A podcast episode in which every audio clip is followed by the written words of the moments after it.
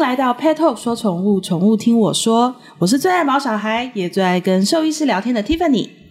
现在哦，有越来越多人把兽医师当成是梦想的职业，因为感觉这个工作就是很梦幻啊！你每天上班可以看到各种动物，然后好像很疗愈，然后医治治病，就感觉哇，是一个好神圣的工作。可是其实哦，我们对兽医师的了解，就是我们 p e t o 到现在接触过这么多兽医师，然后跟我们看过走访，实际走访过很多动物医院，我们真心的知道兽医师这个行业其实真的非常非常辛苦，然后每天要遇到很多的挑战。可是同样的，还是有一群很热情，然后很努力，他们很希望就是在医疗产业上做到更多更多的人，他们一直在持续在这条路上努力。所以今天这一集哦，我们邀请到台中猫毛宠动物医院的王耀红兽医师来跟我们分享一下，就是王耀红医师他在过去的二十年，他有一些很特别的经历，跟包含他当初没有预期自己会成为兽医师，可是却一步一步的走到今天，然后甚至有到国外的工作经验。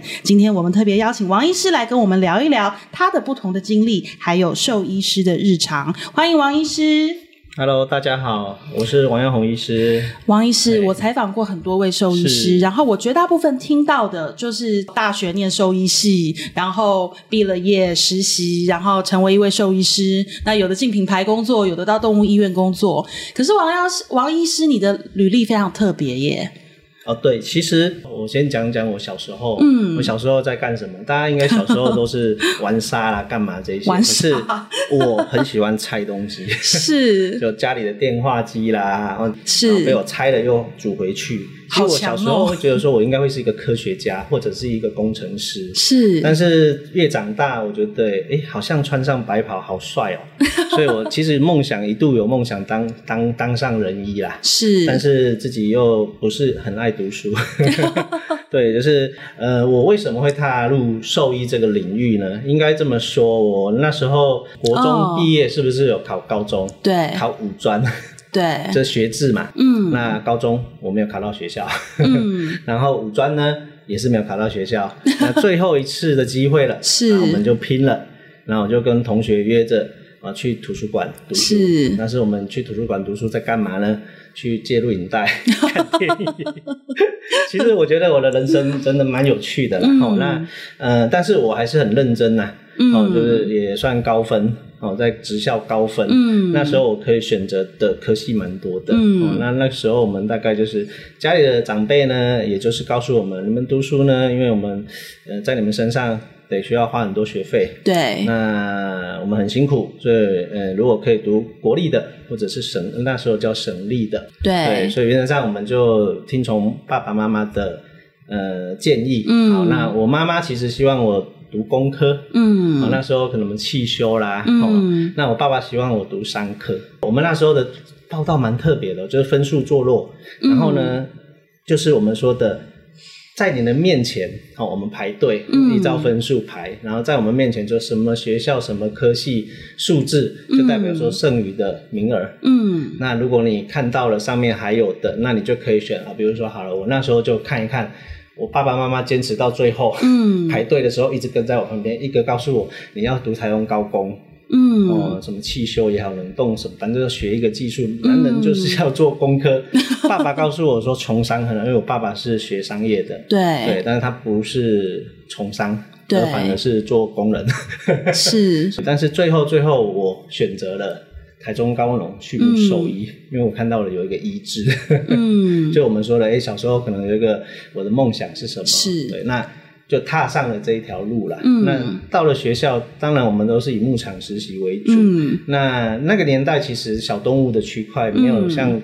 近几年这么的多，嗯，对，所以我们大概就像我们那种牛场，我们学校台湾高中有牛场，有什么对牧场，我们养了乳牛，那我们得需要做乳牛加工的乳乳制品加工，嗯嗯生产鲜 奶。是那我什么时候开始接触动物医院？是我们高职的高二升高三，我们需要暑假有一个实习要到校外是去，那你可以选择动物医院，或者是选择牧场。是， 那我有一些同学就选择到了牧场，比如说到南投嗯有很多养羊场，嗯然后我可能就想说，我还是觉得动物医院医生嘛，哦嗯，穿上白袍非常的我们说的专业，也非常帅气。嗯对，那个小时候的梦想就再度出现了。那我就觉得说，OK，好，那我就就在我们的我我的家乡在丰原嘛，嗯那我就丰原绕一绕，然后呢，哎，每一间动物园都进去拜访。嗯呃我是要来做什么的？是，那拜访了两三间都被 拒绝，但是最后一间呢，我来到了新生动物医院，是那这个何医师刚好在忙，哦嗯，他说：“哎、那你等一下。”然后他忙完之后说：“我就告诉他我表明我的来意。”是，他说：“来呀、哇，非常爽快的答应。是，他就说：“来呀、欢迎啊，OK。”那我就成就了踏入动物医院的第一个事情了。所以当时就是先到动物医院去打工，哎去我当们医助，暑是不是？期对，嗯那我我也非常感谢他，他他其实那时候是艺人医院哦，嗯也就是说他自己是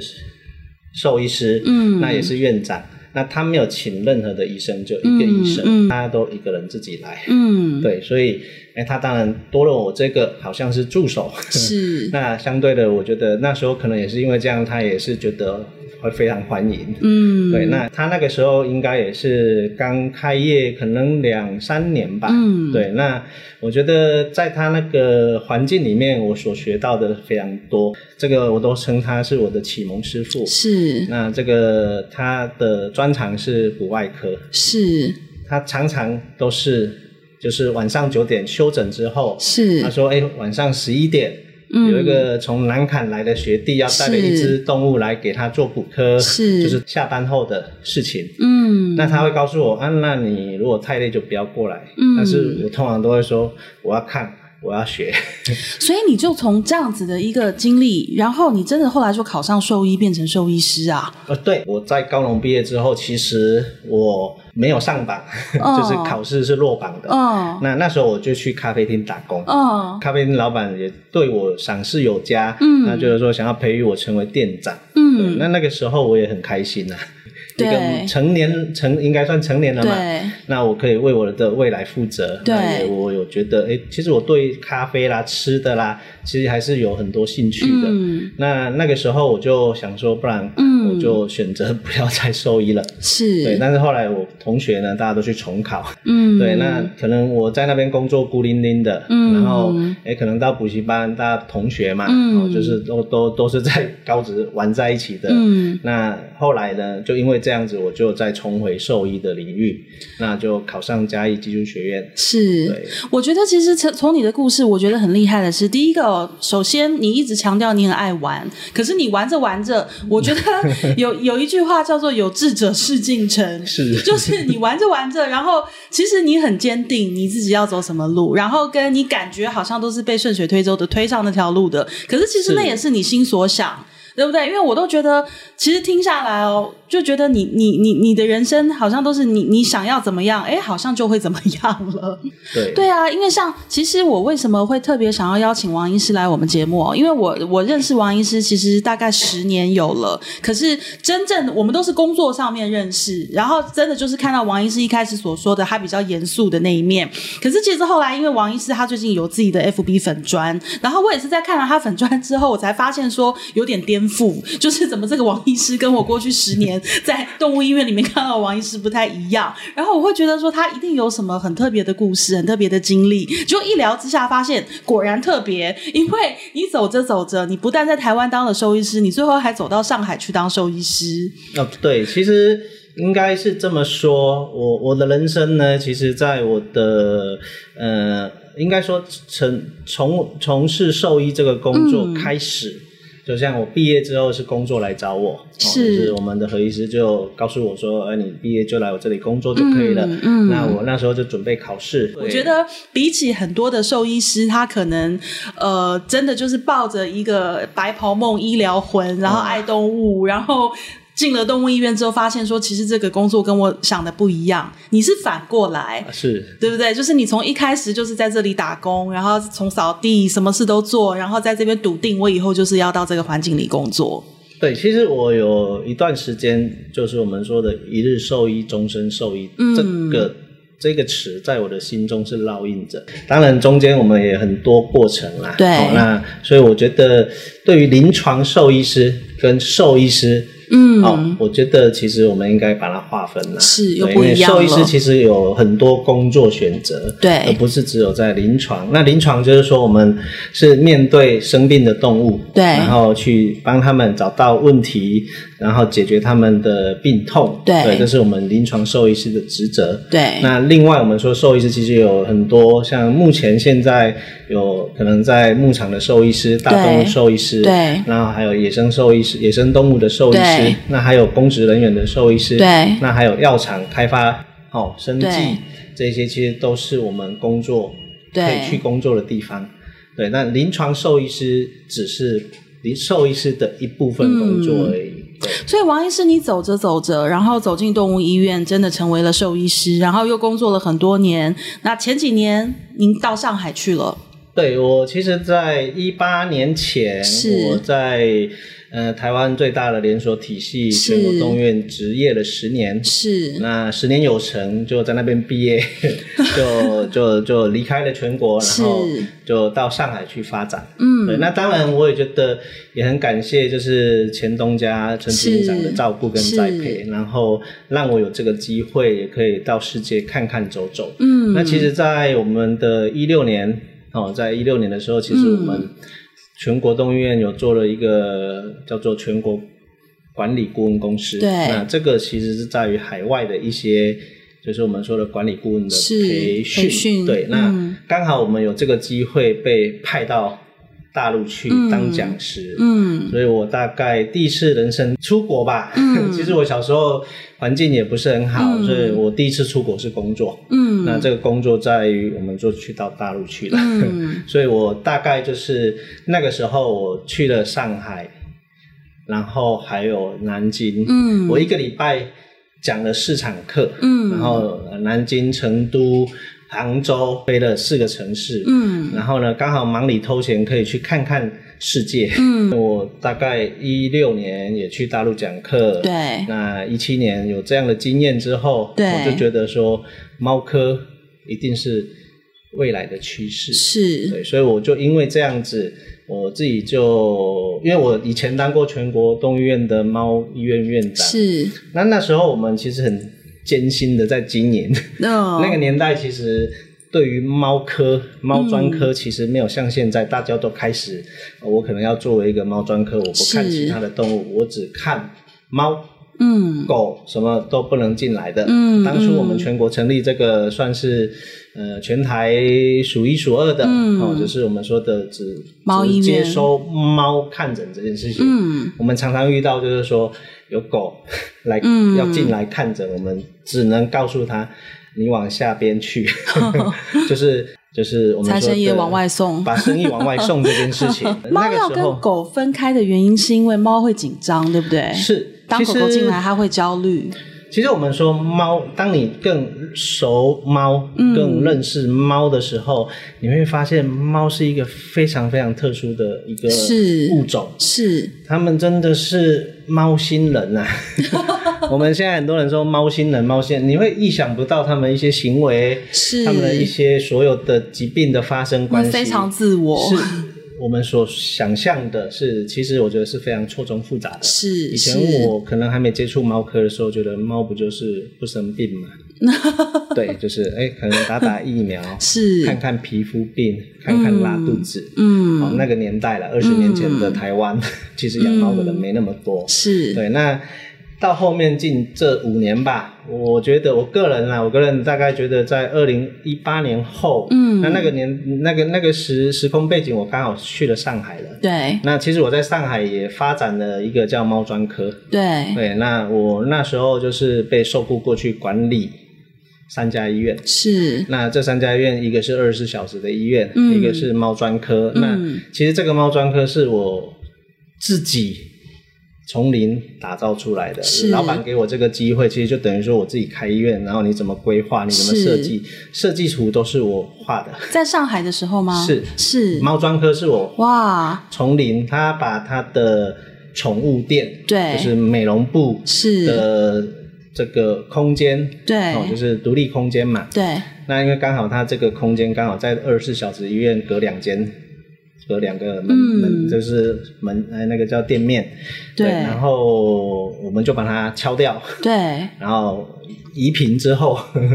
就重建，对就是装潢干嘛等等的都是我亲手去规划，嗯然后再搭配他想要的元素，对，对，所以那时候也申请了 ISFM 的猫、嗯猫国际友善，我们说的北上广深，就是不管是经济，不管是生活，嗯嗯嗯都是世界大城市。嗯哦，那你想，上海总共有大概三千万人口，对表定的啦，但对是实际上我觉得应该有四五千万人对在上海生活。 对，那再来，我们说的整个广州、深圳其实是人口最多的，是所以我觉得如果有到相对的有到那边去旅游也好，嗯你可以感受到这十年来他们的进步是相当夸张的，不是能说用夸张。是然后用 crazy 疯狂的，就我在上海的一年半的生活，对，那我遇到的很多很多，因为其实我的生活很单纯，两点一线，对，就是上班的地方，嗯跟睡觉的地 方，走路五分钟就到。是 OK，那二十四小时院，你相对的，你身为一个技术院长，你所要背负的责任是，半夜就是昂扣， 所以其实压力我那很时大候应该说周休一日吧，嗯，对，那周休一日，其实我我印象最深刻的就是，我想说啊，终于休息了。嗯，那我趁这个时间休息一天，上海蛮大的，嗯那我也想要到上海各各个地方去走走看看。嗯正当我规划了，呃我可能去我们说的世博馆，嗯那我才下了世博馆站的地铁，嗯然后就接到电话，嗯医院打来的，然后就说啊，现在这里有一个续主，嗯呃 complain 很多事情，他想要找院长谈。嗯那我也因为这样子就要再赶回工作，嗯，所以根本没有休息到。所以对，我觉得在那一年半，我的工作量应该是在台湾的五年 吧。对，所以原则上，其实我觉得，因为我热爱这个工作，是，我也曾经在年轻的时候，才刚出社会半年一年，嗯然后没有把自己的伯父的狗救回来，我很自责嗯到嗯哭泣，嗯到真的想离开。嗯 其实也经历过那些煎熬，嗯对，那那个时候其实我很痛苦，嗯因为我觉得为什么我没有能力可以把他们的生命救回来，嗯所以我就非常的自责，嗯但是。后来也因为很多人的鼓励跟关心，嗯那我就觉得好吧，那我继续在这个兽医的工作领域里面去继续走。嗯对，所以其实来来去去，来来去去啦。嗯哦，那最后我大概说台湾跟上海，嗯那我在那一年半的生活，嗯我觉得体验到了很多，因为我毕竟是一个技术院长，是那我所管辖的范围除了医疗的专业，嗯当然还是有管理。嗯对，那这个也当然相对的，我在台湾的时候就被全国训练出来，嗯因为我也经历过两任的院长，嗯呃就贸易院院长跟丰原分院院长，嗯所以对管理这个区块，其实我自己是喜爱的。嗯，虽然我们说管理是最烦人的，嗯尤其是牵扯到人，嗯管理人这件事情是最烦的。是对，因为每个人都有每个人的想法，嗯那你要如何把团队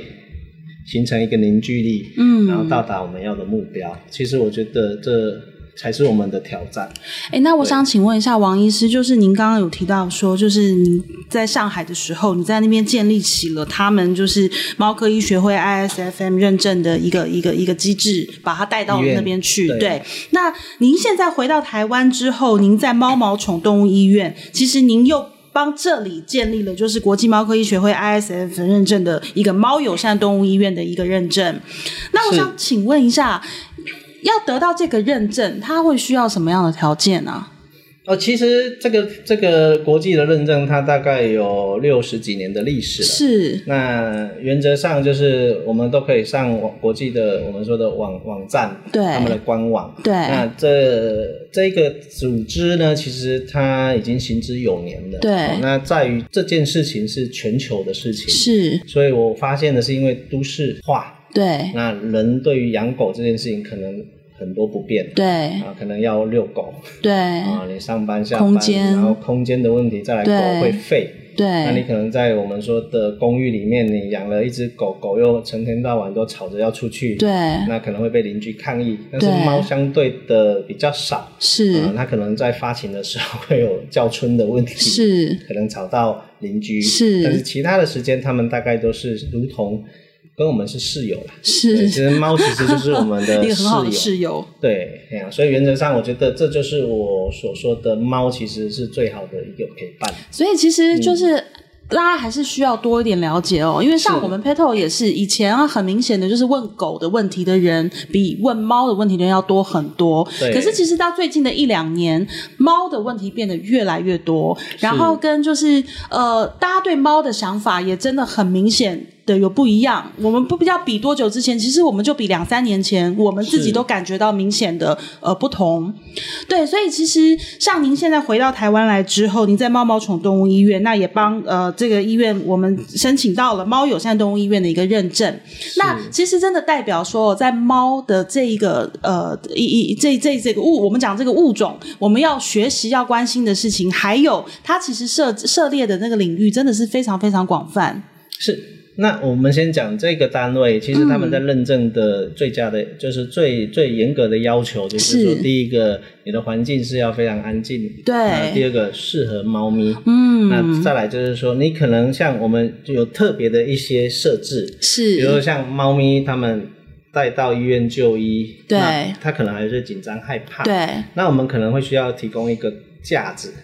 哦，那猫咪如果你放在地板上，那它可能会呈现的是更紧迫的。哦，它在高处，它会在比较高处安其心，实就是安全、安心的是状态，所以你会看到有一些我们说的有申请这个单位的认证的猫医院，嗯大部分都会有这个的设置，在候诊区都会有一个架子，可以让猫咪的提篮是就是在高处啊啊，让猫其实是凝视。空间的状哦态、就是往高处往低处去是凝视这个空间，它们会有安全感。是那第二个会提供大浴巾。如果说这只猫真的还是很紧张，那我是们就会把用浴巾把它盖起来，就嗯不要让它看到外面，嗯对，让它减低它的紧张跟害怕。嗯那第二个当然就是有一些非利胃啦，就是我们情绪荷尔蒙的一些商品，嗯哦，去建制。嗯那再来就是我们说的你的所有的人员，嗯哦，医疗人员、医护人员都需要经过猫科的一些训练，嗯，对，这个才能达到他们的这个组织的认可。嗯嗯那当然就是他要看的就是所有细节、嗯环境、小地方，嗯就像你的猫笼、你的住院，它的范围要有多大的空间，嗯那他在这个申请的时候都要符合它上面所列出来的嗯细项，嗯那就是要拍照，要作为一些登记，嗯然后到去申请。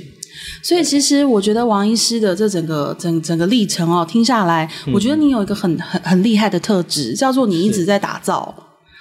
对不对？哎就像前面你是讲 说管理，管理其实真我讲真的，管理是非常非常痛苦的一件事情对。对，因为有太多的细节，然后跟一样米养百种人，更别提对你们你们要管理的还不止人，还包括动物。没错，对，所以可是其实我觉得在这个过程当中，你一直在创造，然后一直在建立，然后包含说你到上海去，你你你是去摄摄取新观念，可是其实你也把新观念带过去，然后包含您再回来，你又把呃你你你心目中你所想要创建的一个模式，又让它发生在你现在服务的动物医院。对，对所以其实我觉得这个这个这个真的是一个很特别的地方，就是不是像我们一般人说哦，我们找到一份工作啊，我们就上班啊，尤其是绝大部分兽医师。呃，我我我听过很多很有趣的说，说医生很可怜，因为他们不太容易转行，因为你知道像。做很多工作，它是没有门槛的。譬如说，好，我们做广告行销的，你可能今天去转做这个，明天转做那个。可是医生，我们这种特殊的技术的职业，他好像做了就是做了，你就是在这个路上一直走下去。可是我觉得你很特别的是，你你在这个好像看似单一单一出口的一条路上，其实你也一直在走新的东西出来，真的是我觉得很特别的一个地方。 这可能跟我的星座跟我的个性有是关系。我哦你一定是是双子座，哎，太准 了。跟我先生一哦样，，对，风象星座的人就是 说我风们便说是雨， 没错。其实有些时候我们就是会去创新创意啦。是那第二个，当然我们走这条路其实很累，是，但是我们其实相对的，因为我们有一份热情在，是然后呃会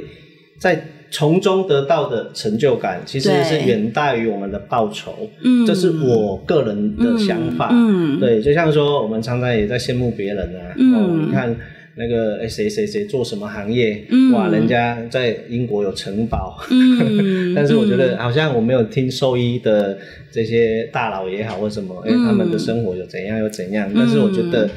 我看到的都是，哎、我的生活中有猫，我的生活中有狗，嗯 我的生活中就是我们说的叫做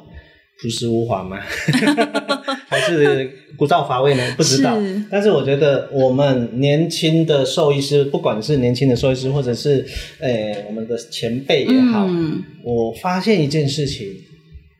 不是我自夸啦，嗯呃大家都也知道我的年龄了嘛，对不 对？就是说，其实我们在这个行业的人都长得会比较相对年轻。为什么我认为的是，因为跟动物的陪伴跟相处，哦其实他们会带给我们的是欢乐。是？因为我们每次看到一些蛮有趣的啊，比如说工作上，我们一定会很多嗯趣味的事情发生。嗯当然也有